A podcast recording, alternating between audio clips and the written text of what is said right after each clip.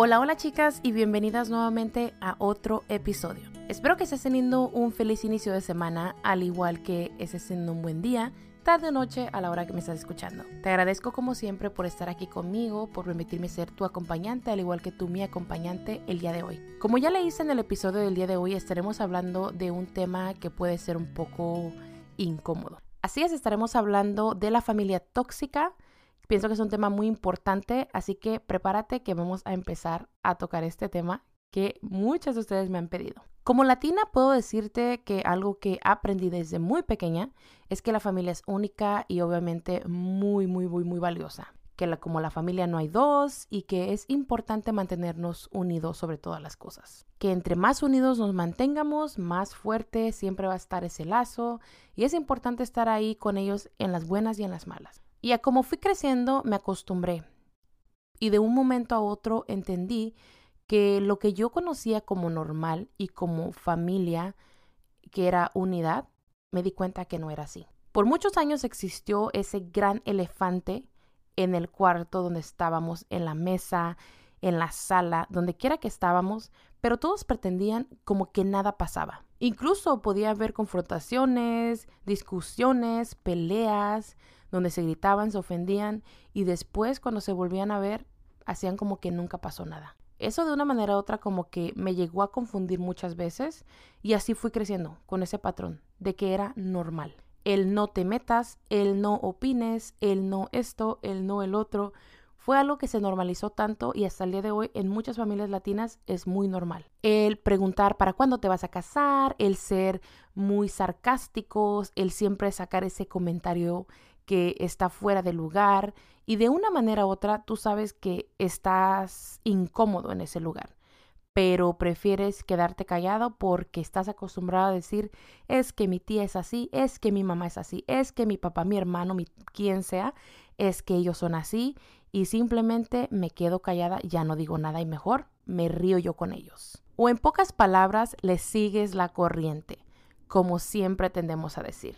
Para mí el seguirles la corriente dejó de existir desde hace mucho tiempo y tuve que empezar a poner límites. Por eso es que vengo a platicarte sobre este tema. Así como me escuchas y me ves y si me conoces desde hace tiempo, sabrás que soy muy unida con mi familia. Adoro a mi familia, amo a mi familia. Pero hay un gran pero. No somos perfectos.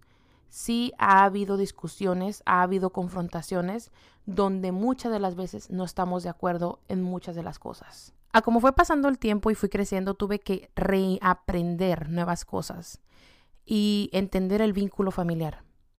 Y aprender que la familia no solamente es la sangre que nos une, sino la lealtad, el amor, el apoyo incondicional, la confianza, es lo que hace mi familia. A la mala también tuve que aprender que nadie tiene derecho de quitarme esa estabilidad mental, emocional, físicamente sobre mí, ni aunque fuera mi propia familia. Que esos chistecitos, que esas, esos comentarios que estaban fuera de lugar, simplemente no eran necesarios, sino innecesarios. A como fue pasando el tiempo, sí tuve que cortar de raíz con muchas relaciones con familiares, porque me fui dando cuenta que estas personas simplemente eran muy tóxicas, que no me traían absolutamente nada bueno a mi vida, no me aportaban absolutamente nada, sino todo lo contrario, mucha inseguridad. También aprendí que el simple hecho de que tú seas mi familiar no te da ningún derecho o no requiere o yo no requiero de tu presencia en mi vida para yo estar feliz y sentirme completa. También el aprender a no tratar de hacerlos cambiar fue otro reto que tuve. Siempre me acuerdo escuchar a mis padres decirme, ay, es que él es así, ay, es que ella así. Era tan normalizado para ellos que para mí ya no es.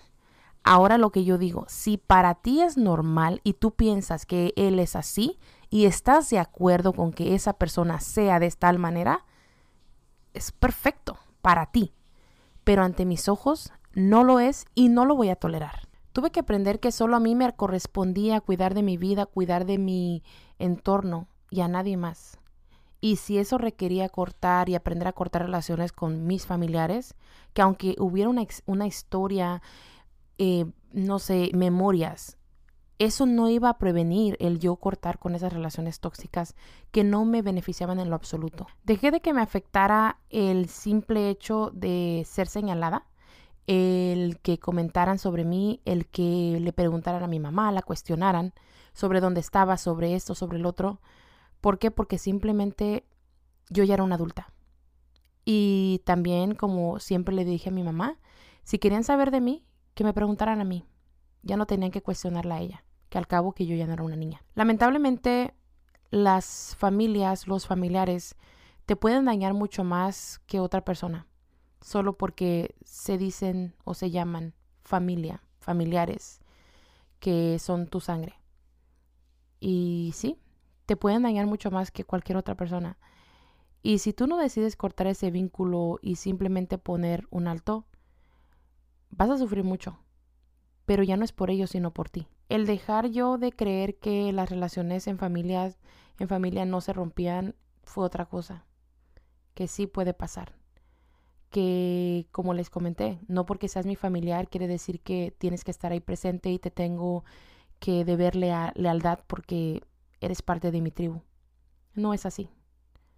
Y aprendí incluso a dejar de pedir disculpas y perdón porque si yo me retiraba o yo me he alejado, no es porque yo quise o lo decidí sino porque de una manera u otra me forzaron a hacerlo para cuidar de mí misma. Cuando estas personas por mucho tiempo dañaron mi paz mental, emocionalmente, física y en todos los aspectos, no les importó en lo absoluto cómo yo me sentía o cómo me hacían sentir, cómo hacía que yo dudara de mí misma. Y eso que eran mis familiares. Personas con las que crecí, personas que me vieron crecer, nacer, que crecí al lado de ellos y que jamás dudaron en lastimarme o decirme algo que me hiriera o me doliera. El incluso sentir que tenías que pertenecer o tratar de ser algo o alguien que llenara sus expectativas fue otra cosa que también tuve que desaprender. Yo no nací para llenar expectativas de absolutamente nadie. Y no, no es solo por orgullo, lo digo así, sino porque me llegué a cansar, a enfadar, a hartar de tratar de pertenecer en mi propia familia, en mi propio vínculo familiar. Cuando en realidad, hasta donde yo tengo entendido, la familia es unión, es amor. Pero cuando hay demasiada, demasiada familia tóxica, eso no se ve, no se siente. Simplemente con los años te vas acostumbrando y lo normalizas. Por eso es importante que dejes de normalizar y pensar que porque es tu mamá, tu papá, tu hermana, tu hermano, la tía, el tío, quien sea que sea, dejes de normalizar que eso es normal y que debes estar ahí porque son tus familiares, cuando en realidad no es así. Tienes que poner expectativas, qué es lo que esperas, así como tú esperas o tienes expectativas de ciertas personas, de igual manera con la familia. No tiene por qué haber ninguna diferencia ni en una ni en otra, sino lo mismo. ¿Por qué? Porque tu paz mental está primero, antes que nada. Obviamente es importante que antes de que tomes cualquier decisión, te sientes a platicar con estos familiares y te abras sobre el tema. Pero yo sé que lamentablemente muchas de esas veces, especialmente entre latinos, es difícil que ocurran estas cosas, porque lo toman en burla, no lo toman en serio y al final del día siempre vas a terminar tú lastimada porque tú eres la rara, tú eres esto, tú eres el otro. Y no, no eres nada de eso. Tú eres la persona que se animó y que se atrevió a dar ese paso y la que ve eso que para ellos está normal, lo viste que, y te diste cuenta que no es normal, que no es normal estar alrededor de familiares en cumpleaños, en Navidad, en Año Nuevo, en Día de Acción de Gracias, en esas fechas importantes e incluso en cumpleaños de tus hijos, estar rodeado de esas personas que no te aportan en lo absoluto. ¿Tú te imaginas el resto de tu vida estar rodeada de estas personas cada Navidad, cada Año Nuevo, cada festividad importante y solamente de pensar que fulanita va a llegar a tu casa o fulanita va a estar en cierto lugar, ya te empiezas a sentir incómoda y ni siquiera la has visto. Así que si tú tienes esta, incomodidad, te recomiendo que empieces a hacer cambios. No esperes que ellos cambien cuando para ellos ya es algo normal. No esperes que esa tía que siempre tiene un comentario tonto que decir, que siempre te molesta.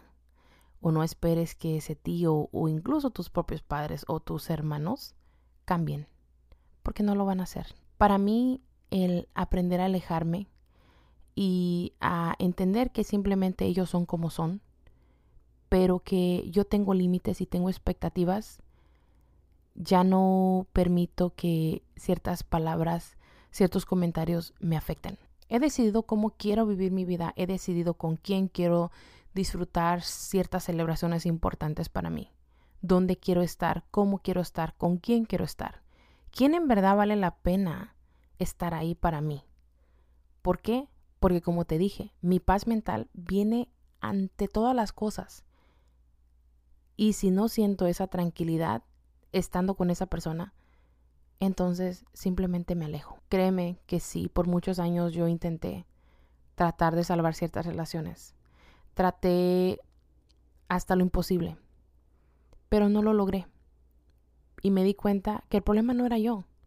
El problema simplemente fueron ellos que fueron incapaces de ver que ciertas palabras, ciertas acciones llegaban a lastimar a las personas que, según ellos, les debían lealtad porque eran su, su propia familia. Que muchas veces prefieren darle o ofrecerles esa lealtad a otras personas y no a ti. Prefieren dedicarle el tiempo a otras personas y no a ti.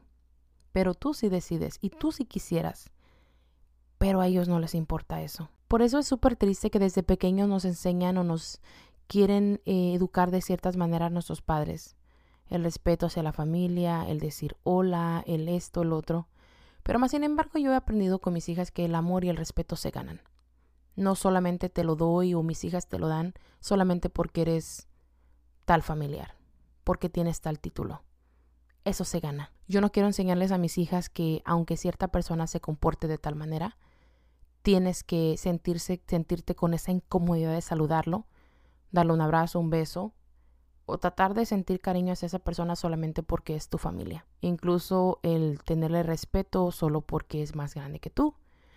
Esa es otra cosa que he decidido cambiar. He alejado yo incluso a mi familia, a mis hijas, de esas personas tóxicas porque si a mí me hicieron daño, siendo yo una persona muy cercana a ellos. Ahora imagínate mis hijas que las ven de vez en cuando. ¿Qué comentarios erróneos no van a decir sobre ellas? Por eso es que a mí me toca ahora cuidar de su paz mental y enseñarles que el respeto se gana.